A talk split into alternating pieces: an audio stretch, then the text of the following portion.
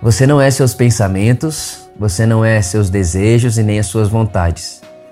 Não é raro as pessoas acharem que são o que pensam, ou achar que porque eu estou sentindo isso eu devo ser isso mesmo, ou porque eu tenho vontade disso eu devo ser isso mesmo. Não, isso não é verdade. Nada daquilo que passa pode ser você. E você pode perceber que não existe um pensamento que não passe. Todo pensamento passa. Desejos passam, vontades também passam e emoções também passam. E você não pode ser nada do que passa, porque a sua identidade, ela tem viés eterno. É isso que o Paulo vai dizer para nós. Ele diz que o Vitor, você, já estava escolhido em Deus desde antes da fundação do mundo. E antes da fundação do mundo não tinha tempo. Por isso, não é nada que passe e vá e volte no tempo que defina você.